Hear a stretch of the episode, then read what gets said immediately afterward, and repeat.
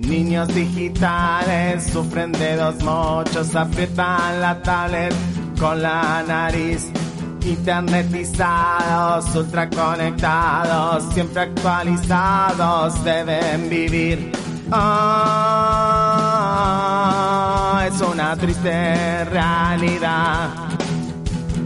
Ah, es el flagelo de la aplicación. Ah, no sé qué nueva a bajar. Ah, me conecto a Hyper Mega Red. O Google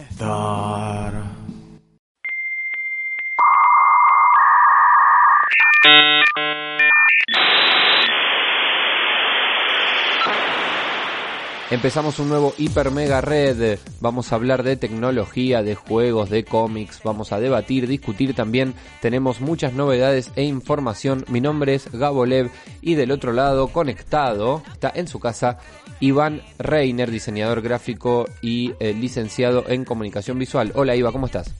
¿Qué tal, Gabo? ¿Cómo andás? Yo la verdad estoy muy contento porque esta semana fue mi Navidad de eh, noticias todas noticias que me ponen muy contento, eh, de cosas que me interesan mucho, así que es un programa que me van a notar especialmente feliz.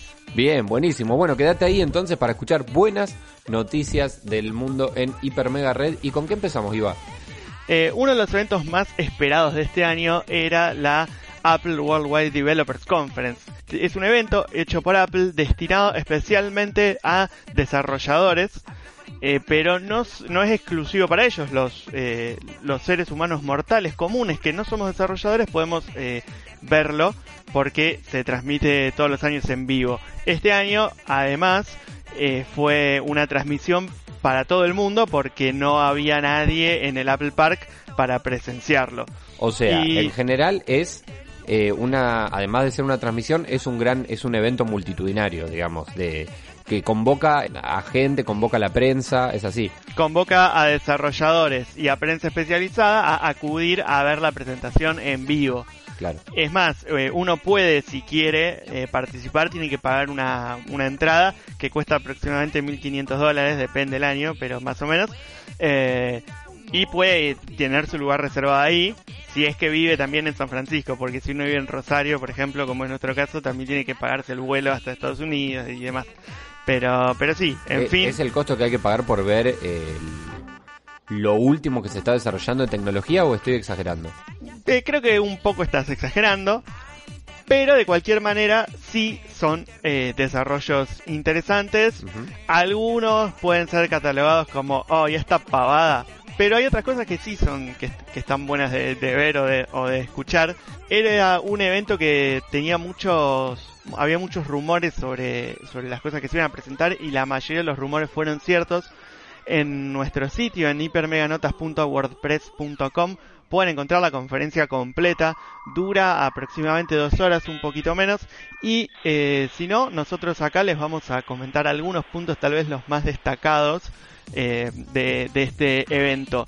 Bien. Lo primero que quisiera destacar es la calidad audiovisual que, tuvo. Eh, porque, bueno, como comentamos antes, era un evento grabado y, bueno, se grabó y se editó.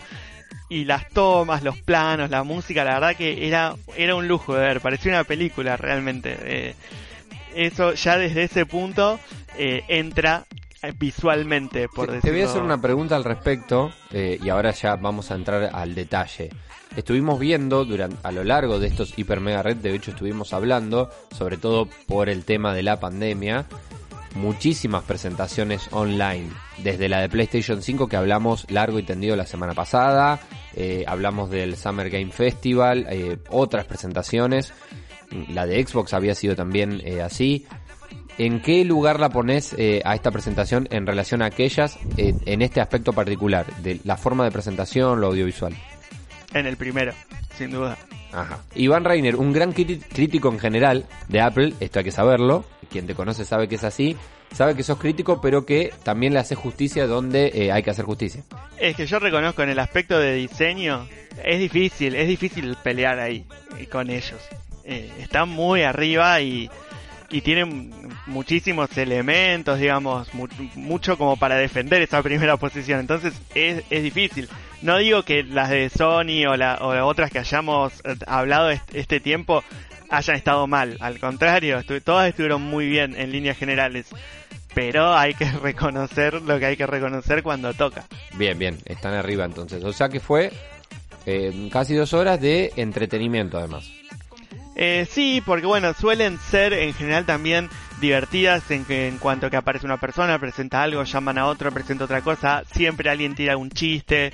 En general son chistes bastante eh, inocentes, pero bueno, eh, rompen un poco el hielo.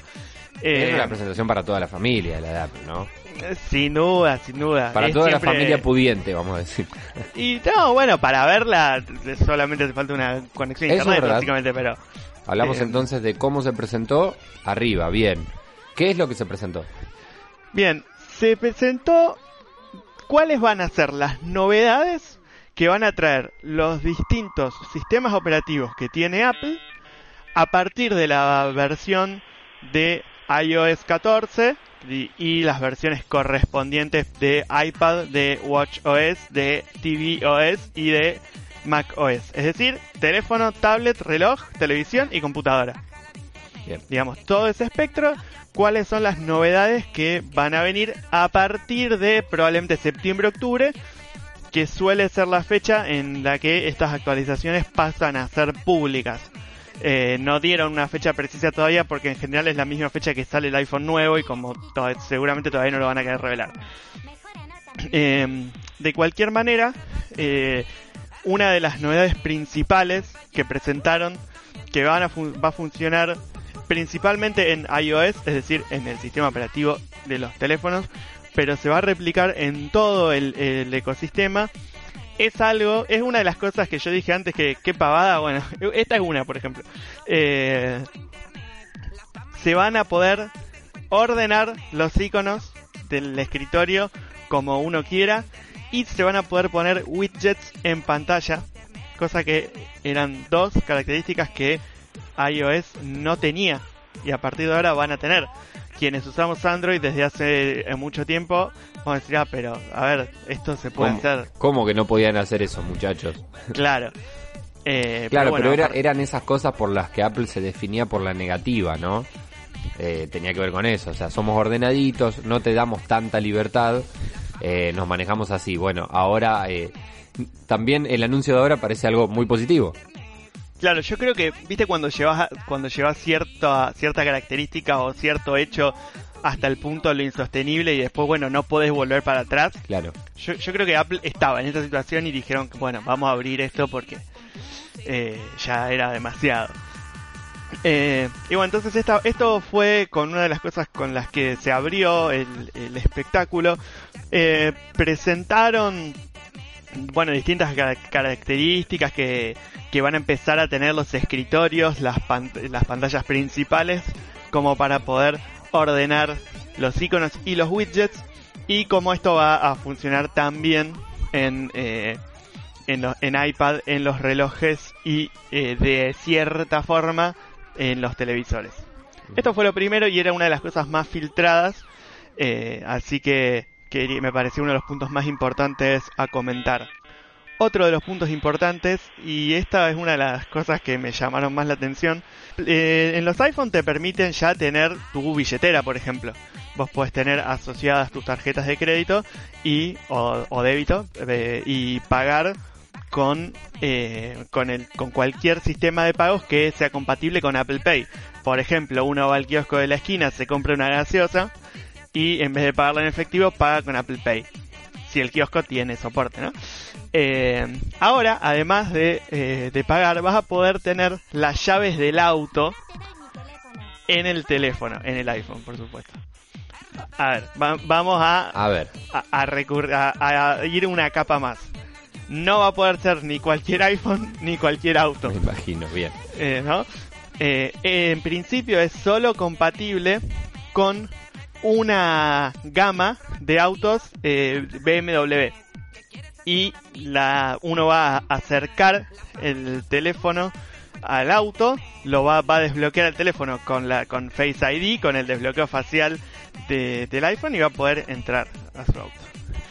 Esto presenta para mí en principio dos problemas. El primero es que si se te queda sin batería el teléfono no puedes manejar. Y el Claro. segundo es si te roban el teléfono, te roban también el auto. Pero, más allá de estas cosas, está bien, es cierto, yo lo, digo en cierta forma como, bueno, el, el lado No, negativo, eh, pero está me, bien, está me bien parece, buscarle, buscarle esa vuelta.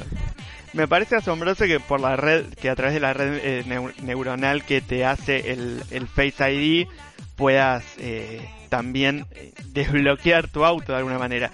Y lo más interesante de todo, lo que a mí más me llamó la atención y sinceramente no me lo esperaba, yo tengo, supongamos, eh, uno de estos nuevos BMW y tengo un iPhone.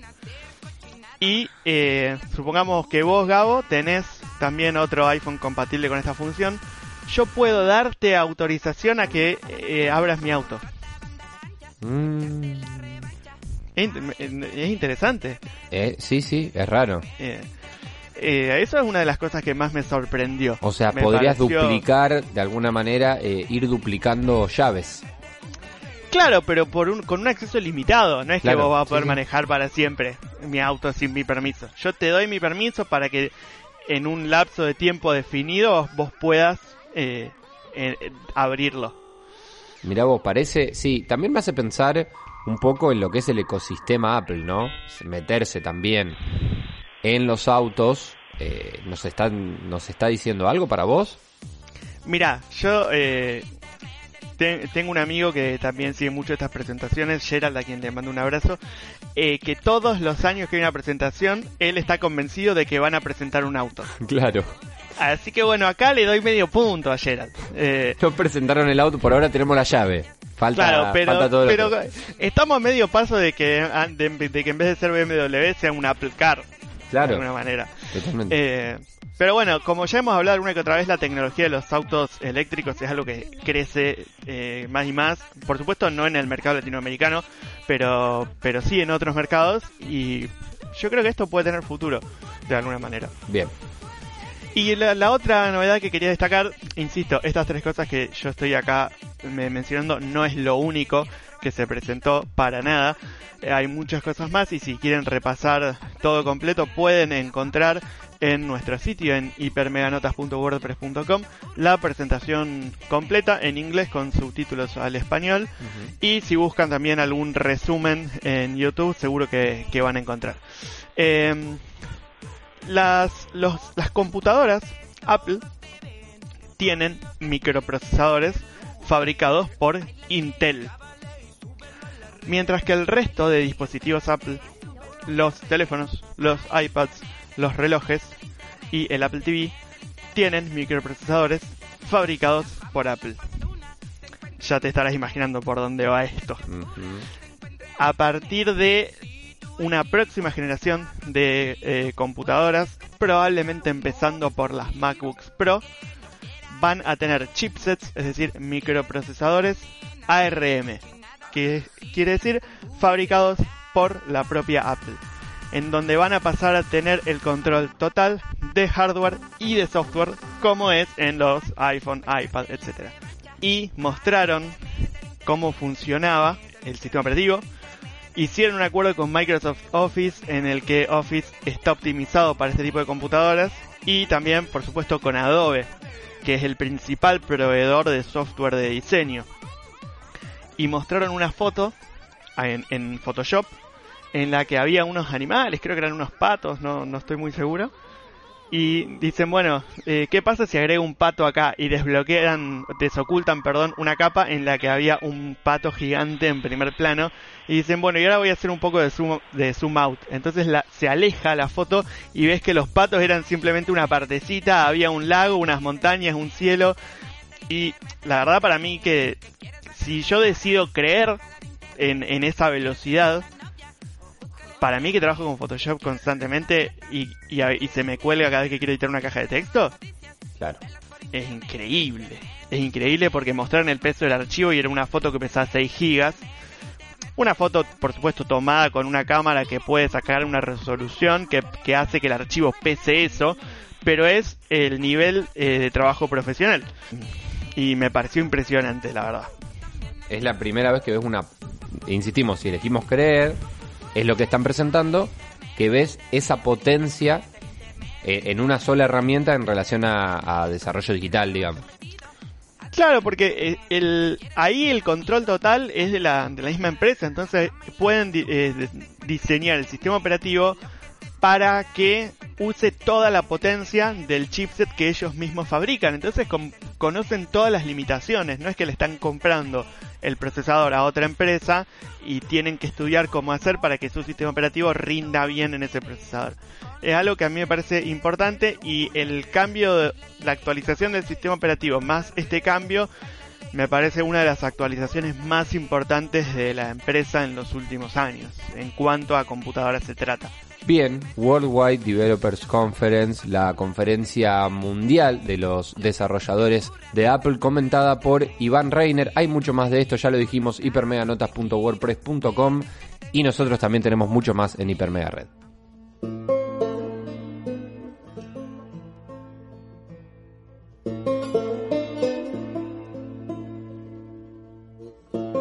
¿Sabés lo que vi esta semana, Iba? Estuve viendo, después de que la semana pasada hablamos de eh, la salida, o más, más que de la salida, de las revelaciones sobre PlayStation 5.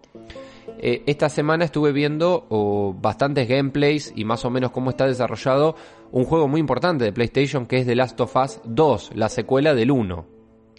Exactamente, bueno, en principio ya estamos en lo que sería temporada E3 de novedades, eh, por lo Mm. tanto por eso se está moviendo mucho, pero sí es ineludible eh, de nombrar, mencionar a la secuela de The Last of Us.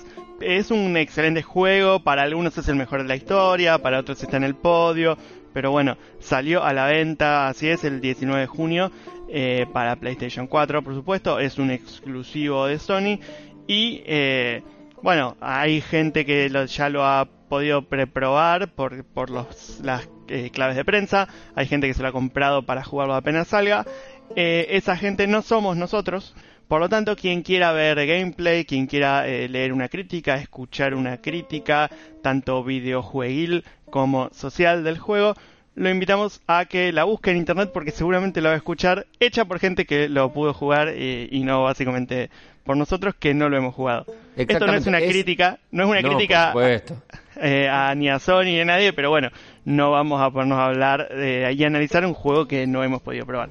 Sí, eh, también otra cosa que se puede hacer es escuchar la música de The Last of Us. Eh, es bastante conocida la primera banda sonora del juego porque la hizo nada menos que Gustavo Santaolalla. Fue invitado a hacer la música del juego y bueno, como él eh, es un músico que ha hecho música de, cine, este juego es tan cinematográfico, si se quiere, también la música de The Last of Us es buenísima. Bueno, de esta parte 2 también se encargó Santaolalla de la música y una cosa que estuve viendo y que recomiendo es eh, un mini concierto que Gustavo Santaolalla filmó en su propio estudio y que está subido a su canal de YouTube, que es Gustavo Santaolalla. Ahí está, The Last of Us parte 2 mini concierto, o sea que eh, la música de esta segunda parte también pertenece eh, al músico argentino.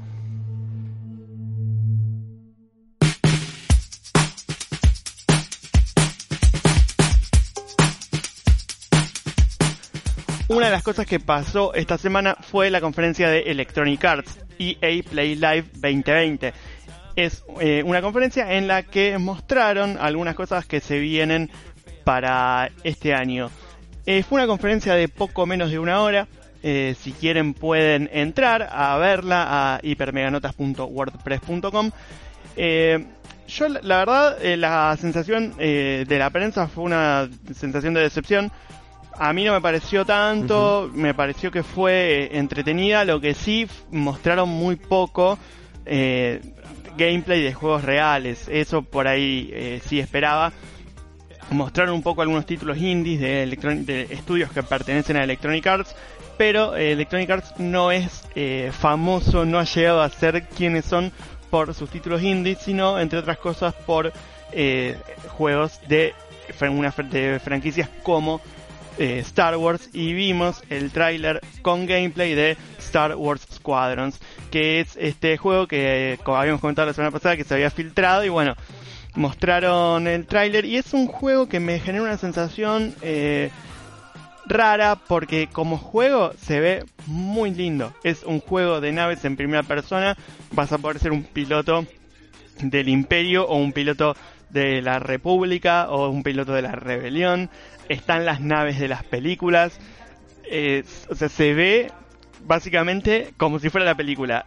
Pero es un juego que no parece que vaya a ser fácil de controlar. Entonces hay que ver si esa sensación agradable que genera al verlo se puede eh, transmitir a cuando uno lo juega. Em, veremos, se pinta muy lindo el juego y tiene fecha de salida para el 2 de octubre. Seguramente veamos eh, un tráiler también más adelante, antes de, de la salida. Otra de las cosas que vimos y tal vez el amague más grande que me comí fue hmm. en cuanto a eh, los Sims. Eh, este juego, este simulador de vida, eh, apareció una de las personas que trabaja en el desarrollo de los Sims contando algunas cosas, se mostró un pequeño video sobre, sobre la vida de la gente que hace los Sims y los Sims que hace y yo dije, van a anunciar los Sims 5. Se viene ese momento. Bueno, no, lo que anunciaron fue que los Sims 4 llegó a Steam. Recordamos que el 3 ya estaba, el 4 no. Y en esta movida de sumar títulos de Electronic Arts a la plataforma Steam, se suman los Sims 4. Como ustedes probablemente sepan, Los Sims es un juego que tiene una versión base y después todas las expansiones. Y entré a mirar cuánto costaba comprar el Sims eh, con todas sus expansiones y suman el, el número de 31.774 pesos. Así que bueno, eh, si alguien, no sé, está urgido por, no sé, porque tiene que gastar 30 lucas o si no se le desaparecen mañana, bueno, eh, comprarse los Sims en Steam sería una opción. a ver, hay una realidad que es que son horas y horas de juego, pero bueno, tal vez me parece una suma un poco elevada. Eh, y seguramente cuando salga el 5, el 4 pasa a estar en oferta, como fue con el 2 y con el 3. ¿Son fundamentales eh, las expansiones para, para tener una eh, experiencia de juego así completa? No, no, porque las expansiones lo que agregan, hay dos tipos de expansiones. Una que agrega solo objetos al catálogo, que es muebles, suelos, paredes, etcétera, y otra que agrega eh, nuevas variantes a la jugabilidad, por ejemplo, irte de vacaciones, ir al trabajo, ir a la universidad, pero en, en el juego es el mismo, básicamente. Claro. Eh, entonces, comprando solo la versión base, uno tiene horas de diversión. Es más, yo eh, probé el Sims 4 con las expansiones que habían salido hasta el momento en una versión eh, no oficial, por decirlo de alguna manera y la verdad es que me sentí abrumado de la cantidad de cosas que se podía hacer al momento de construir una casa o de jugar. Entonces también hay que buscarle un poco el equilibrio. Pero es ineludible que son horas y horas de juego. Perfecto. Acá sí por ahí fue lo más decepcionante porque claramente es lo que todos vinimos a ver. FIFA 21 y Madden 21 fue lo último que mostraron, por supuesto. Y mostraron un tráiler eh, combinado pero fue un trailer más que nada cinematográfico eh, presentado por Lamar Jackson. Lamar Jackson es el mariscal de campo del equipo de Baltimore, que es, aparentemente bueno va a ser el jugador de la etapa de, del Madden. Eh, fue el mejor jugador de la liga el año pasado. Y mm, bueno, vimos un poco un tráiler cinematográfico en el que se ven al... es raro porque por ejemplo vemos el gameplay de juego de un de, de FIFA en el que juega Liverpool contra Manchester City, que son dos de los equipos que están licenciados por FIFA, y hay un centro de un jugador de Liverpool y salta a cabecear eh, Virgil van Dijk de Liverpool y como que cabecea, pero la pelota se transforma en un meteorito que golpea el arco, o sea, claramente esto no va a pasar en, en el juego en sí, pero a lo que voy es que es una una versión un poco más cinematográfica de lo que puede llegar a ser FIFA. Eh, también dentro de lo que fue Madden vimos a Tom Brady con el uniforme de los Tampa Bay Buccaneers, que es su, su nuevo equipo a partir de esta próxima temporada. Y sí hay un tráiler aparte de lo que va a ser Madden en PS4 o Xbox. O sea, no vimos gameplay de ninguno de estos juegos en las nuevas consolas. Lo que me lleva a comentar que va a haber como dos versiones de, de FIFA y de Madden. La versión de PC, PS4 y Xbox One. Y la versión de la nueva generación de PS5 y eh, Xbox Series X vos vas a poder comprarte el juego tanto para la generación vieja, entre comillas, como para la nueva. Algo similar a lo que pasó con FIFA 14 en su momento, cuando pasamos de, de la generación de Play 3 a la generación de Play 4. Eh, y si vos lo compras, por ejemplo, para Play 4 y después lo querés eh, jugar en Play 5, vas a poder hacer una actualización gratuita, no vas a tener que comprar el juego otra vez, lo que es lógico. Eh, pero lo que no está claro si se va a poder hacer es si vos tenés una partida, por ejemplo, de modo carrera en FIFA 21 de PS4, no está muy claro si vas a poder pasarte esa partida a Play 5 y continuarla en la plataforma de nueva generación. La fecha de salida de FIFA 21 es el 9 de octubre, por lo tanto eh, va a salir antes que salgan a la venta las nuevas consolas por si uno tiene la urgencia de jugar, va a tener que empezar en las consolas que tiene disponibles. Lo que me da un poco de bronca es que a PC lo hayan dejado como en la versión de las consolas viejas, cuando una PC puede tener el potencial de una consola nueva. Pero bueno, claramente hay un acuerdo tácito o, no tácito, explícito, eh, para que la, para llevar a la gente a comprar eh, estas nuevas consolas. Bien, eh, la lista de trailers completos pueden encontrarla en el canal de YouTube de Electronic Arts, cuyo enlace está en hipermeganotas.wordpress.com. Por otro lado, esta pareció como una semana en la que eh, sacaron cosas que me gustaban especialmente a mí. Porque hablando de Fortnite empezó lo que es el, la temporada 3 de este capítulo 2 eh, recordamos que la lógica de Fortnite es como al revés, ¿no? No es, o sea, al revés que las series. Exactamente. Y en esta nueva temporada tenemos la llegada del único, del el rey de los siete mares, del príncipe de Atlantis. Aquaman llegó a Fortnite. Eh, es un Aquaman versión Jason Momoa, por supuesto. Eh, y bueno, básicamente cambia el mapa, como pasa cada vez que hay un cambio de temporada. Hay muchas más zonas acuáticas y el que tiene el pase de batalla, que es como esta especie de suscripción a Fortnite, va a tener unos desafíos para completar en los que va a terminar consiguiendo el traje de, el rey de los siete mares. O sea, jugar a Fortnite como Aquaman. Exactamente. En Fortnite, bueno, uno puede caracterizar su personaje. Podía hacerlo como Deadpool hace unas temporadas atrás, que lo habíamos comentado también. Bueno, va a poder hacerlo eh, como como, a, como la versión de Aquaman de Jason, de Jason Momoa. Interesante. Y por último, tuvimos también una Pokémon eh, Presents, que es como una de estas conferencias que hace Nintendo, como las Nintendo Direct, pero fue eh, muy cortita y muy intensa porque han anunciado grandes novedades. Eh, la conferencia fue el día que salió al mercado, salió publicado Pokémon Isle of Armor, que es este DLC, este contenido descargable para la última versión de Pokémon. Entonces fue un poco un anuncio de que ya estaba disponible para ser jugado, pero además presentaron otras tres cosas. La primera es Pokémon Smile, que se, no sé si recuerdan cuando salió Pokémon Home, que habían anunciado también que iba a haber algo que se llamaba Pokémon Sleep, que era para que Pokémon te iba a ayudar a controlar tus horas de sueño. Bueno, que empezamos a joder con que, bueno, después va a venir Pokémon come los vegetales y etcétera. Bueno, Pokémon Smile es eh, una aplicación orientada a digamos, a alentar que los niños se cepillen los dientes. Básicamente, eh, uno pone el teléfono y eh, le aparece una especie de sombrero eh, en la cabeza y mientras se cepilla los dientes tiene va como eliminando unos bichitos. Entonces, bueno, es como para conducir eh, esa tarea que eh, se ve que Nintendo habrá hecho el, estudio que los chicos chicos son reticentes, así que bueno, está disponible ya para descargar en cualquier smartphone. claramente me la bajé para ver de qué se trataba. Debo, ¿Es debo decirlo. Es gratuita, sí, es gratuita. Bien. También tuvimos el anuncio de Pokémon Café Mix, que todavía no está disponible. Eh, es un juego, un juego para, para móviles y para Switch. Y es ese típico juego de 3 en que hay que juntar 3 y desaparecen, tipo el Candy Crush o esas cosas.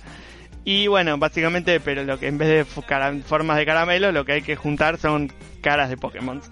Y se llama Café Mix porque eh, a medida que vas avanzando los niveles vas como desbloqueando distintas mejoras para un bar que atiende ahí un, eh, un Pokémon, que es la excusa del juego, básicamente, pero es otra, otra prueba del avance de Nintendo en el mundo mobile.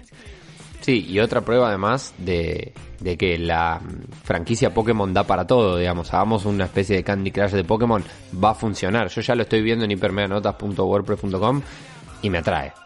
Sí, claramente, o sea, partamos de la base que los Pokémon en general son criaturas muy simpáticas y todo, todo se puede hacer.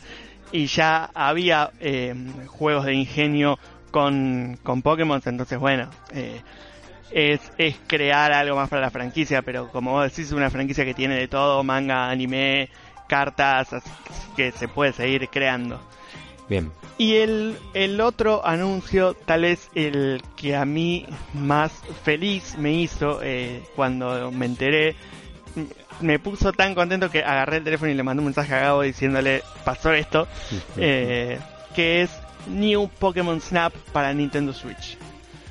Pokémon Snap fue un juego que salió para Nintendo 64 en el que nosotros éramos un personaje que se llama Todd, que es un fotógrafo Pokémon, y iba en una especie de cápsula y tenías, básicamente lo que tenías que hacer era sacarle fotos a los Pokémon que te ibas encontrando en la isla en la que estabas. Y podías interactuar con ellos de cierta forma tirándoles comida o haciendo que se muevan. Por ejemplo, había una, en, recuerdo que había una cascada eh, con un Magikarp y si vos le tiras comida, el Magikarp iba a la cascada evolucionaba en Garados, por ejemplo, cosas por el estilo. Eh, y bueno, va a haber una nueva versión de Pokémon Snap que se va a llamar New Pokémon Snap y va a salir para Nintendo Switch. No tiene fecha, no tiene nada, vimos solamente un tráiler muy muy lindo. Eh, y bueno, lo único que puedo decir es que espero que salga pronto, eh, por un lado, y espero que no salga tan pronto porque tengo que juntar la plata para comprarlo, porque va a ser una compra segura. Para mí es una, ya está, o sea, es una compra segura y seguramente cara. 60 dólares, olvídate, olvídate. 60 dólares. Claro, claro, claro.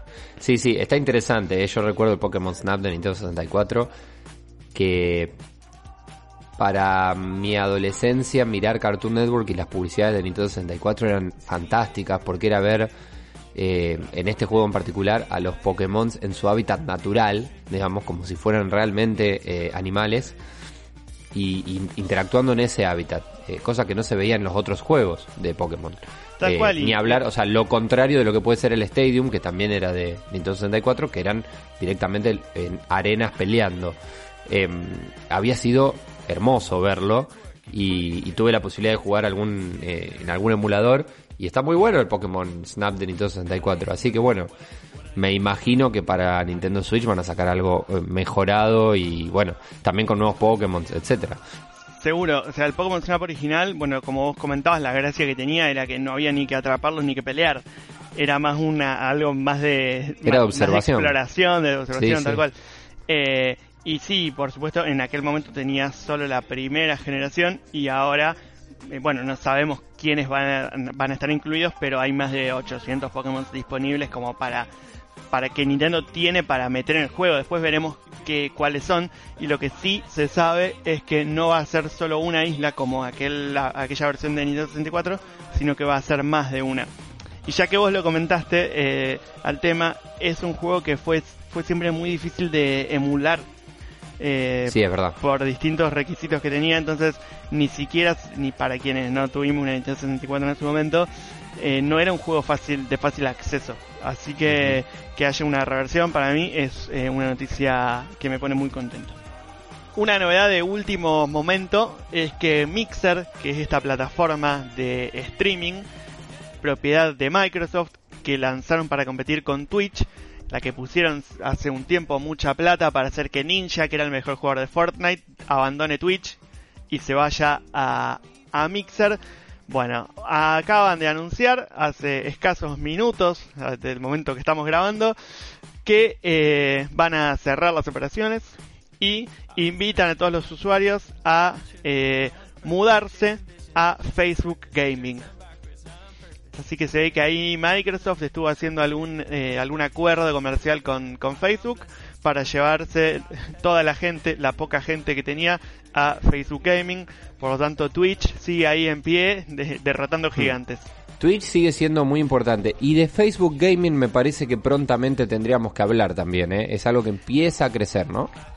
Facebook Gaming se quiere meter, se quiere meter, pero bueno, todavía le falta. Y el principal problema que tiene Facebook Gaming es Facebook. es un nombre incluso. Exactamente, si se llamara F Gaming, eh, probablemente tendría menos problemas. Interesante, interesante. Y además, Facebook Gaming no lo tiene algún agüero. ¿eh?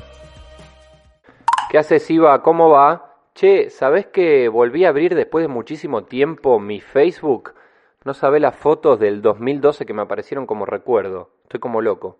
Qué interesante, porque había una época en la que eh, había gente que usaba Facebook como almacén de, fotos deshaciéndose de los originales. Esos recuerdos eh, pueden venir de ahí.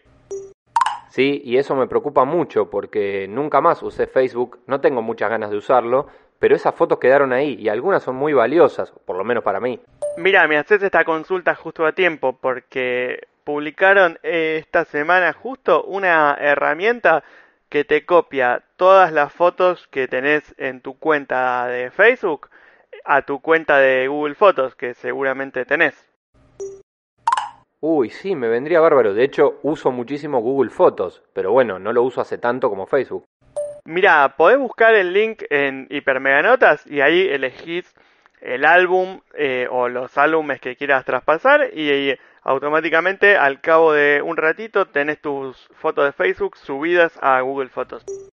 Qué bueno va a ser verme en Google Fotos con pelo.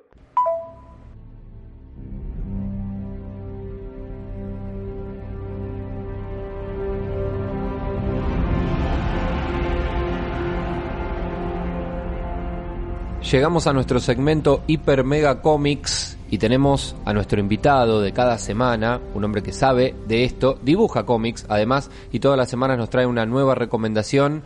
Joel Saavedra, bienvenido Joel. Buenas tardes, un gusto estar acá con ustedes. Hoy eh, les traje para que hablemos acerca de una historia de Superman llamada Para el hombre que lo tiene todo. Yo lo primero que digo es, yo conozco a un fan de Superman y es Iván Reiner el fan de Superman. Lo hice especialmente, lo hice para él. Veníamos con mucho Batman y claro, había que darle una. Bueno, los que nos escuchan desde hace tiempo saben que es mi personaje preferido de historietas, así que tenerlo en esta sección es para mí nada más que una alegría inmensa. Vamos a tratar de estar a la altura y a ver si, si conoce y si le gusta esta historia. ¿Mm? Mi pregunta es, como yo no soy tan fan del personaje, pero sé que tiene buenas historias, a ver si me atrapas con esta historia y le doy una oportunidad. Fantástico. Vamos a ver. Adelante. Bien, reitero. La historia se llama Para el hombre que lo tiene todo. El guion está a cargo de Alan Moore y el dibujo está a cargo de Dave Gibbons. Apa, palabras mayores, ¿no? Ya entraste, ya, lo tenía dentro. Ya está. A mí ya, me agarraste con eso. Ya te gané, listo, ya está. Terminamos acá, todos a leerla. A Iván lo agarraste por Superman y a mí me agarraste por los autores, eh, por el guion y el dibujo. Estamos hablando de los mismos que Watchmen. Exactamente, exactamente. Sí, para ser sincero, nos tomaría eh, programas enteros hacerle justicia a la obra y al genio de, Moore, ¿no es cierto? Eh, para quien no lo conoce, para la audiencia, para mí, algo personal, es el mejor guionista de cómic que existe. ¿En qué te basás para decir eso? ¿Por qué lo decís? Bueno, básicamente revolucionó eh, el medio, dándole alguna de sus mejores historias. Eh, eh, elevó el cómic al nivel literario. me gusta a mí siempre marcar que tiene la habilidad propia de los grandes, que es utilizar máscaras y capas, digamos, los, los superhéroes como un vehículo de conceptos más complejos. Cada aventura, eh, aparte digamos de cumplir con la cuota de ocio, eh, nos interpela y, nos deja algún tipo de enseñanza.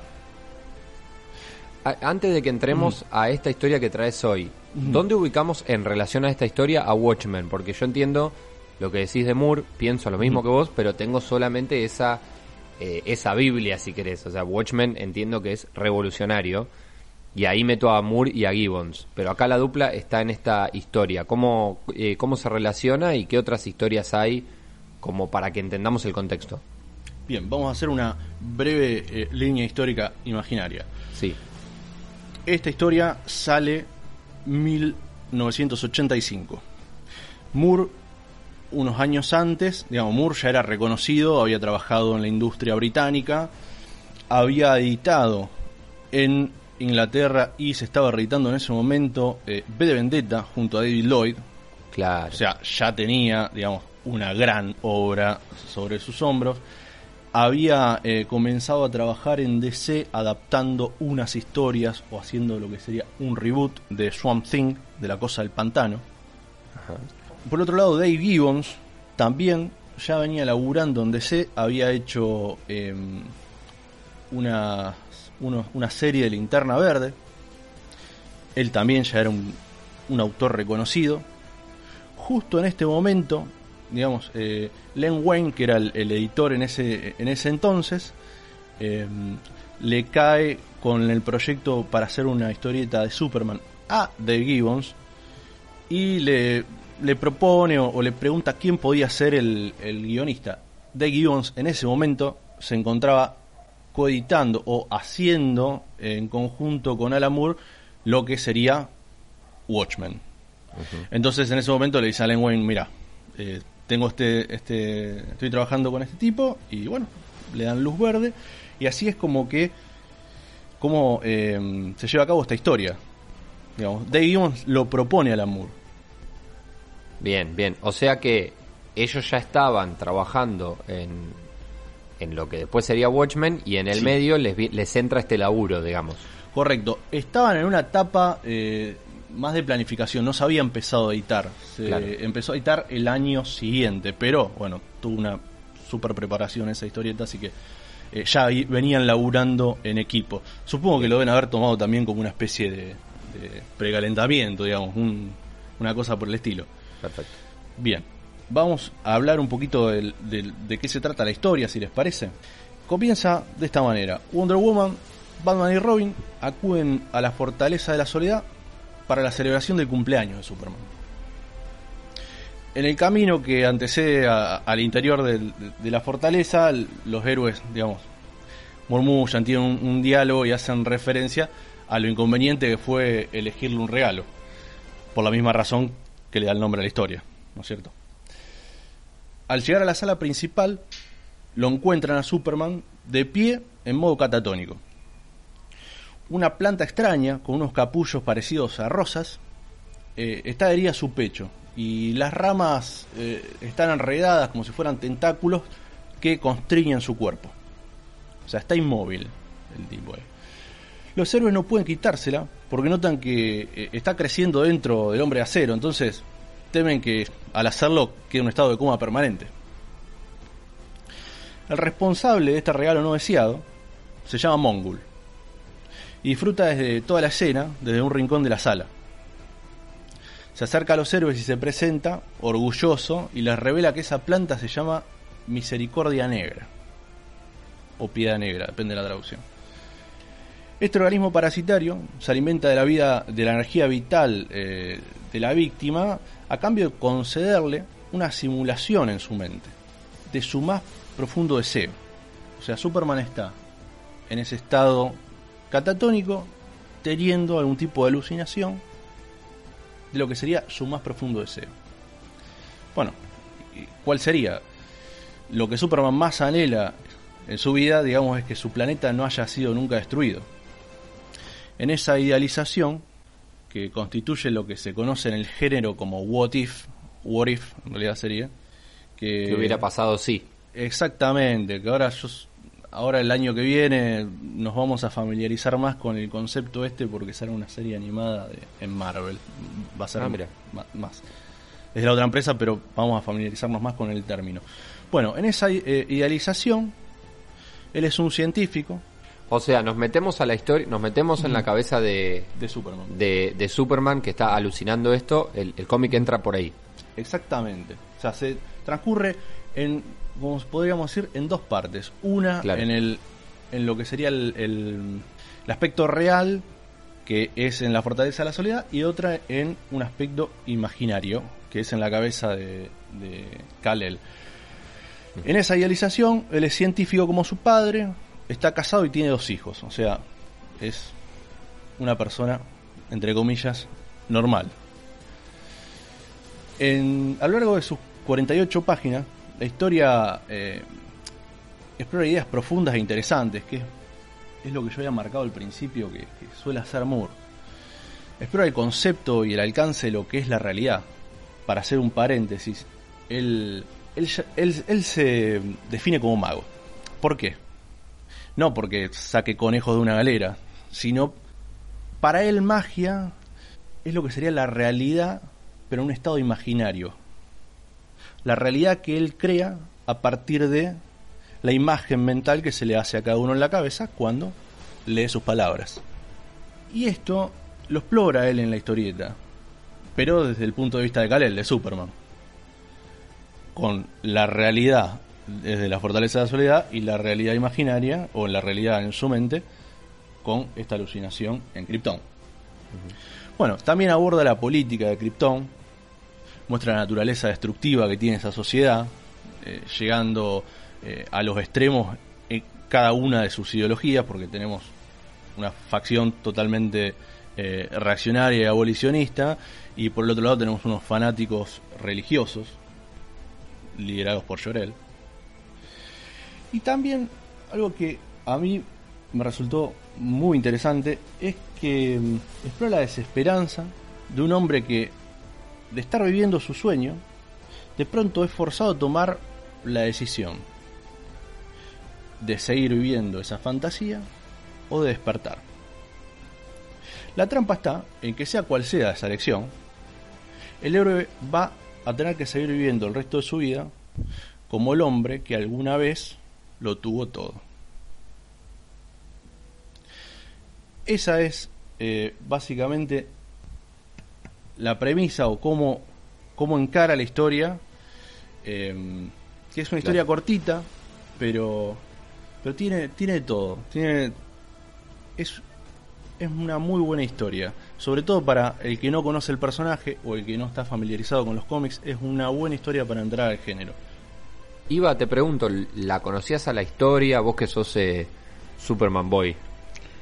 Sí, sí, eh, la conocí la historia, la leí. Es, es una historia que me gusta, que me gusta mucho. De, y, y como bueno, como comentaba recién Joel, pinta un poco. Es como que te invita a conocer un poco más a Superman desde un lado más, si se quiere, humano, más como la persona en sí, que como el héroe grande, digamos, y lejano Claro. que todo el mundo conoce. Claro, creo, me imagino que ahí se ve, ahí se ve la muñeca, ¿no? La muñeca de Gibbons y de y de Moore también, eh, que, que van siempre por ese lado, como nos preguntan sobre la, con- se preguntan sobre la condición humana, ¿no? Cada vez que, que agarran una historia. Sí, sí, totalmente. Y aparte, eh, también eh, se dan el gusto de explorar todo lo que hubiese sido Krypton. Más allá de que es, eh, es un punto de vista a lo mejor cejado porque es desde la imaginación de, de Claro. Kal-El, ¿no? Pero Bueno, pero esto es lo que lo hace entrar, eh, esto, esto es lo que lo hace ser canónico, ¿no? Digo, para poder contar una historia así, tiene que transcurrir en, en otro plano. sí, y aparte, también hay algo interesante eh, con respecto al canon. Esta Sí. es una historia pre-crisis. On- Entonces, eh, o sea, ya en el 85 ya se había previsto de que se iba a reiniciar eh, lo que era eh, el universo DC. Entonces, eh, en parte le dan esta historieta a Moore, como diciendo, bueno, AC, digamos, no, no hay problema, si rompes no hay problema. Claro. Y Podés crear tranquilo, total, Claro. esto va a volver a empezar en breve. Sí, sí, hago, hago esta- esta joda porque siempre dice que eh, cuando tiene las charlas con los editores, les- lo primero que les dice es que les gusta matar a sus, a sus personajes principales en los primeros números. Entonces, es como que le dieron una libertad total. Y bueno, también aparte le terminaron dando la última historia de Superman, que si bien esto lo dejo como un paréntesis, eh, la última historia de Superman pre-crisis se la dieron a, a Lamour para que cierre eh, ese, ese run o esa saga del, del personaje. También algo que, que agregar es que Superman es, eh, digamos, el superhéroe más viejo, por decirlo de alguna manera. Entonces tiene años y años de historietas y a medida que, que el tiempo fue avanzando, el personaje ha tenido que sufrir adaptaciones a los tiempos que han, corri que han corrido. Digamos, el sub- no es el mismo el primer Superman que el Superman de ahora, que el Superman de los 80. Y, Claro. y- y- ento- y creo que esta historia está buena también por ese lado, porque un poco lo, lo, actualiza de alguna manera al Superman original. Sí, es verdad. Bien. Es verdad, es verdad.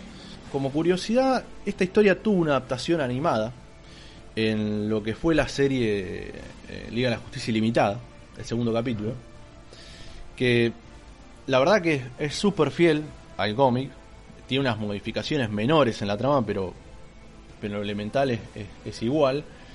Y como dato de color, eh, el que hizo la adaptación de la historia al guion fue eh, JM de Mateis, que lo estuvimos hablando la semana pasada, el autor de la última cacería de Craven. Claro. Respecto a la edición, eh, un poquito dijiste antes, es una historia corta, pero ¿cómo, cómo fue eh, difundida primero y cómo se puede encontrar ahora? Bueno, en su momento salió en lo que eran los anuales, los Superman Annuals, el número 11, era una historieta autoconclusiva. Eh, hoy se puede... Los anuales que eran, eran, eran más largos, ¿no? O sea, eran como, como novelas gráficas, como Era- tenía- más que la típica, las típicas 21 páginas, digamos. Claro, tenía... eh, normalmente tenía el doble, era como un doble número. Ajá. Eh, tenían, bueno, en este caso 48 más las, más las extra, ¿no es cierto? Eh, salía una vez al año. Todos los personajes importantes tenían una, un anual. Eh, hoy, lo Ah. sigue- hoy lo siguen teniendo. Em, por otro lado, hoy en español se puede conseguir en dos recopilaciones. No como historieta individual, sino en dos recopilaciones. Una de editorial SC, de la en la colección Grandes Autores de Superman, el, el librito se llama ¿Qué fue del hombre del mañana? En referencia a otra historia que viene en ese libro. Claro. Y la segunda edición tiene ya unos 10 años, pero también a lo mejor la, puede con- la pueden conseguir y es más fácil acceso, que es la colección Biblioteca Historieta de Clarín, unos libritos más chiquitos, onda Sí. de bolsillo. Bueno, también está eh, dentro de esa colección. Para quien le gusta el personaje, la, la colección de grandes autores de Superman Sí, es clave. sí, sí, sí. To- todas las historias están buenísimas. Bien, y esta es una historia clave entonces para el, el hombre de acero. Tal cual.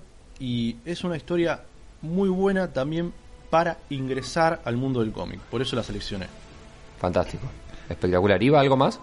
Solamente invitarlo a Joel que se quede al bloque que sigue, que vamos a seguir hablando un poco más de, de cómics y especialmente de, de DC.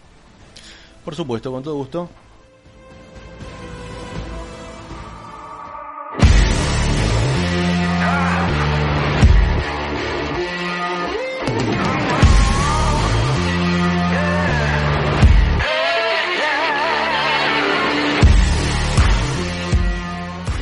Tras la cancelación de la E3 y la confirmación que la San Diego Comic Con se va a realizar de forma virtual y remota, DC Comics anunció Fandom. Fandom, digamos, como el término fandom y como domo de fans, digamos. Eh, y es un evento en el que la empresa va a comunicar sus novedades para el futuro y no solo en cuanto a historietas, sino también en cuanto a películas, eh, videojuegos y series. Eh, hay ya una publicidad que se puede ver tanto en la página de la editorial como en hipermeganotas.wordpress.com y ah, bueno justamente hace hace referencia a esto a, todo el universo del que vamos a saber novedades El evento se va a realizar en agosto, el día 22, o sea que falta un tiempo, por lo que no sabemos demasiado, no se dio a comunicar mucho, pero sí se esperan grandes novedades. Básicamente porque, si lo recuerdan, en algunas ediciones anteriores de Hyper Mega Red hemos hablado del problema que tiene ATT, que es la dueña de Warner, que a su vez es la dueña de DC, con una crisis económica importante porque son empresas muy deficitarias, entonces estaban viendo de cerrar o vender divisiones. En algún momento se especuló con vender la división de historietas, incluso hemos llegado a comentar que Marvel ha tenido alguna supuesta intención de comprarla. Ahora parece que van a ir, van a tratar de vender eh, otra división, que es la de Warner Bros. Montreal, que es el estudio de videojuegos.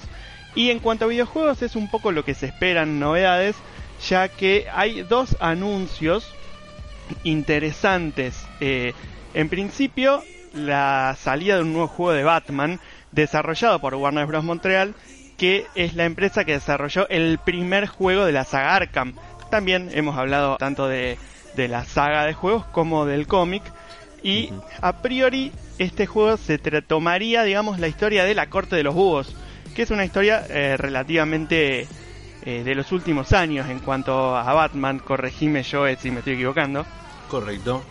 Y Rocksteady, que es la empresa que desarrolló los otros tres juegos de Arkham, desarrollaría también un juego de del personaje, pero eh, no, de la, no de la saga de Arkham. Se supone que tendría que ver también con Suicide Squad, buscaría un poco una, un modo de juego online, pero bueno, eh, se especula con poder ver alguno de esos trailers. Iba, eh, cuando ellos anuncian fandom, ya algo nos adelantaste recién en lo que estás contando, pero lo que esperamos nosotros es que para el 22 de agosto haya eh, anuncios de distinta índole, ¿no? O sea, muchos anuncios distintos. Exactamente, es, va a ser un día de anuncios, de cómo va a seguir el universo DC, digamos, de acá al futuro cercano no hablamos solamente, claro, como vos estabas contando, no hablamos solamente de cómics, de juegos o de, o de el universo cinematográfico, sino de, de todo eso y más, digamos. Exactamente. En cuanto a cómics, no hay mucha certeza aún de qué es lo que se va a, anunciar. Se especulaba con un nuevo evento que iba a, no sé si reiniciar todo el universo, pero tal vez algunas sagas, pero es solamente especulación ya que la empresa no confirmó absolutamente nada. En cuanto a las series, el bueno, el Arrowverse, digamos que es esta este pequeño universo en el que actúan distintas series que se llama Arrowverse porque fue la serie de Arrow con quien empezaron. Eh, tenía programadas nuevas series para este año que bueno, por toda la situación general fueron postergadas, pero eran la serie de Stargirl, la serie de Lois and Clark, que, que hemos hablado en alguna oportunidad. Eh, así que veremos si, eh, que, cómo sigue.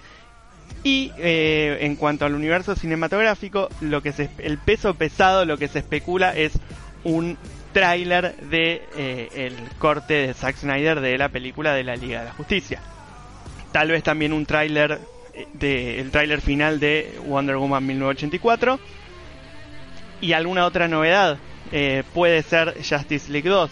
Lo que sí seguro, no vamos a ver nada de una continuación de Superman, porque bueno, no está listado Superman dentro de las novedades que vamos a ver. Si aparece Henry Cavill para algo, será en algo relacionado a una secuela de Justice League o bien a otra cosa, pero aparentemente no va a ser en cuanto a una película nueva, una continuación de eh, Man of Steel o de Batman v Superman.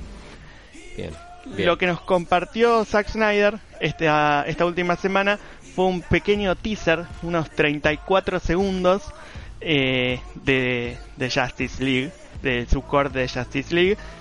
lo compartió en su cuenta de Twitter, lo pueden ver también en Hiper Mega Notas. Y bueno, ¿lo vieron? ¿Qué les pareció? Joel, eh, te dejamos a vos. Estuvimos hablando eh, hace un tiempo de cuando fue el anuncio de, que se venía el corte de Zack Snyder, cuando fue eh, cuando lo confirmaron. Bueno, ahora que ya vemos algunas imágenes, sé que lo viste. ¿Qué, qué opinas? Sí, si bien es breve, la verdad que me gustó. Le da, me parece que va, va a cambiar la, la trama principal me da la sensación eh, del, del Ah, Con es, gro- respecto- es gra- con- es grosso eso. Yo creo que sí, con respecto a la, a la que salió originalmente. Por, igual es especular en cuanto a tres imágenes, digamos. Es, Sí, eso hacen ¿no? con los teasers, ¿no? Claro, ¿Cuánto dura? sí. 34 segundos. Ahí lo estoy viendo en hipermeganotas.wordpress.com. y la mitad deben ser placas. Eh, sí, sí, sí, la- o sea, es bastante, son 20 segundos de Diana Claro. con una cara de una antorcha en la mano y cara de preocupación bastante importante. que Eh, está mirando algo que no sé bien qué es. Claro, y se escucha la voz de Jesse Eisenberg, que es Lex Luthor, que es lo mismo que le dice a Batman al final de Batman v Superman, le habla de que la campana, de que ya se tocó la campana y que ya se sabe de la muerte de Superman. Y lo que ve Diana es una especie de Una pintura de, antigua. de pintura, claro, eso de Darkseid. con, eh, Ah, con una caja, con las cajas eh, en el pecho. Exactamente. Sí. Eh, Por eso eh, me da la sensación, y su- yo quiero creer que eso es, es Temesclira. No sé, es supongo- probable. Supongo. Es probable, pero no tenemos el contexto, No. entonces no lo sabemos con, con total certeza. Eh, para, para agregar algo a lo que decías antes, digamos, ojo que también pueden llegar a anunciar algo acerca de la película de Flash. Recordemos que la película de Flash, hasta ahora el director es Andy Muschietti. La hermana, que es productora, Andrea, es hermana, la, es productora de la película, trabajan juntos, eh, viene tirando info así a cuentagotas, pero como que la película sigue adelante la producción. Puede ser que en este evento larguen algo de información. Mm. Y les pregunto a los dos, eh, porque yo estoy medio perdido eh, con el universo de DC, si vamos a revivir eh, el, el Liga de la Justicia de esta manera, con, con bombos y platillos, ¿qué pasa después con el Batman que nos veníamos, no sé si nos acostumbramos o no, yo lo, lo hemos dicho acá, nos gustó a todos el Batman de, De Ben de Ben Affleck. ¿Qué, qué pasa con, con el Batman de Ben Affleck si ya sabemos que se está eh, filmando otra Batman? Sin él. En realidad la verdad es que mm, siendo DC como es y, y partiendo de la base que no tenemos idea, eh, puede ser que sea el mismo personaje en dos etapas de su vida distintos, que Robert Pattinson sea un Batman más joven y eh, Ben Affleck sea un Batman más adulto.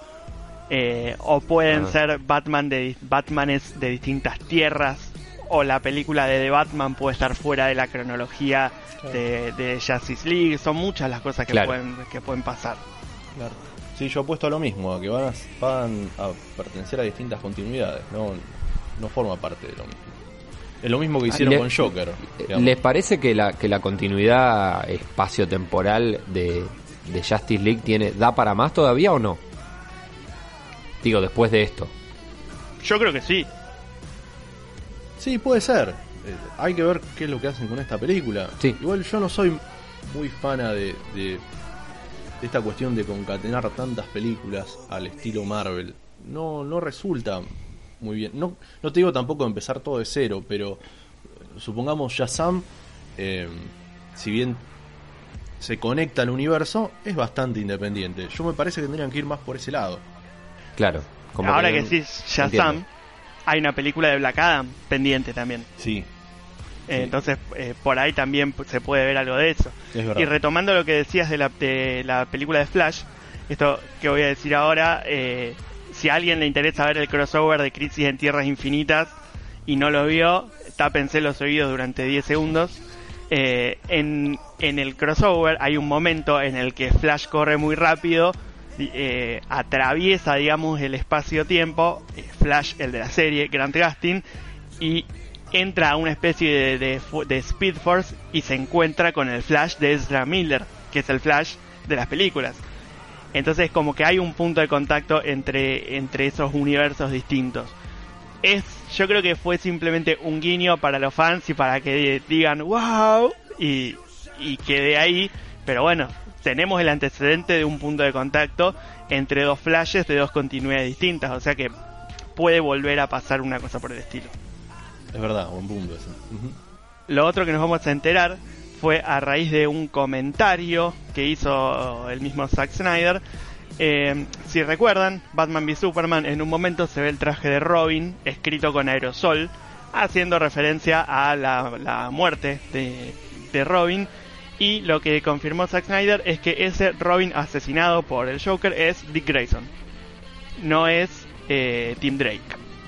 Habrá que ver en qué contexto entra todo esto, pero bueno, es algo que confirmó Zack Snyder también hace poco. Estamos sacando conclusiones, estamos discutiendo, nos gusta especular, eso a eso también nos invitan eh, con este con este fandom DC. Esperaremos al 22 de agosto y para ese momento vamos a seguir haciendo Hiper Mega Red y cada semana nuevos Hiper Mega Comics. Así que Joel Saavedra, arroba Joel M. Saavedra, te agradecemos por acompañarnos hasta acá.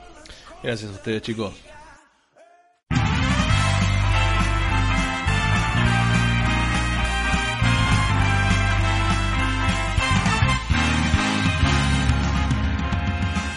Una de las cosas que más nos gusta hacer en Hiper Mega Red es jugar y recomendar juegos y para eso está Iván Reiner con nuestras recomendaciones videojueguiles de esta semana.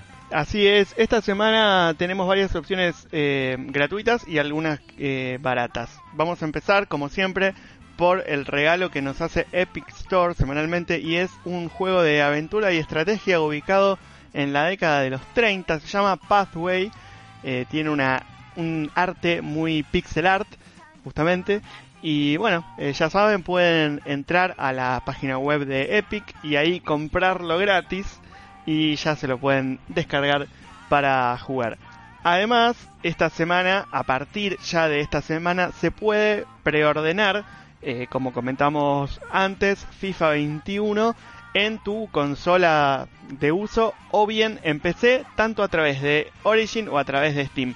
Por lo tanto, si vos estás seguro que lo vas a querer eh, jugar en la consola que tenés o en la PC que tenés, puedes eh, aprovechar y hacer la precompra. En PC está a 3.600 pesos. ¿Se sabe si esta precompra es con un descuento importante o No, no? se sabe y no es.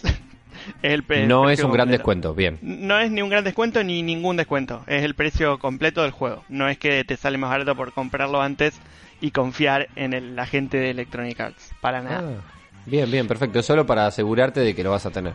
Exactamente, exactamente. Ok. Eh, tenemos Journey también a 135 pesos. Continúa este descuento desde la semana pasada. Tenemos eh, en Steam ya Assemble with Care, que es un juego desarrollado por la gente de As2 Games, que si les suena el nombre es porque son los creadores de Monument Valley, juego del que hemos hablado la semana pasada justamente. Y la verdad es que es un juego que llegó a Steam hace muy poco y yo no lo conozco para nada. Pero por el precio y por sus creadores me parece que puede valer la pena arriesgarse ya que cuesta solo 75 pesos.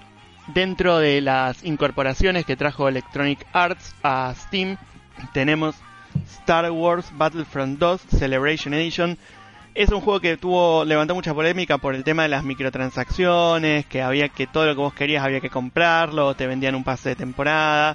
Pero bueno, está la edición, eh, una de las ediciones más completas a 1250 pesos. Si te interesa jugarlo, me parece que vale la pena aprovechar.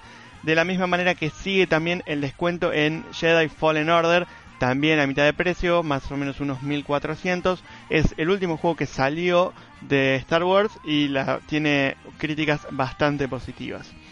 Eh, si te perdiste gratuito GTA V en Epic hace unas semanas, puedes conseguirlo en Steam a 350 pesos. Y eh, también está The Elder Scrolls 5 Skyrim Special Edition a 250 pesos. Y hay un pack con 3 de Elder Scrolls. Si querés eh, quedarte en tu casa y no salir por los próximos meses, puedes aprovecharlo también.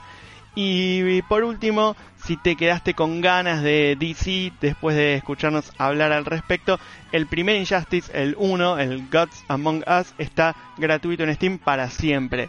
Es un juego del año 2013, o sea que tiene sus años, pero eh, tiene un muy interesante modo historia. eh, tiene muchísimos personajes de la saga, así que está recomendado, más porque es gratis. Así que eh, esas son nuestras recomendaciones de la semana. Perfecto, y si querés echarle un vistazo antes de decidir bajártelo o comprarlo a este juego y a todos los que estuvo eh, hablando Iván, te tenés que meter en hipermeganotas.wordpress.com. Como cada semana, ahí está la guía de este episodio y la lista completa de las recomendaciones. Y así vamos terminando el recorrido de un nuevo Hiper Mega Red. Estamos cada semana en Spotify, en Evox, en Radio Universidad, charlando de todo esto que tanto nos gusta de este universo de tecnología, juegos, cómics y demás. Te invitamos a meterte a hipermeganotas.wordpress.com donde está la guía de este episodio que estás escuchando y donde además hay un artículo escrito por Iván Reiner sobre nada menos que la historia del gran Tetris, Iván.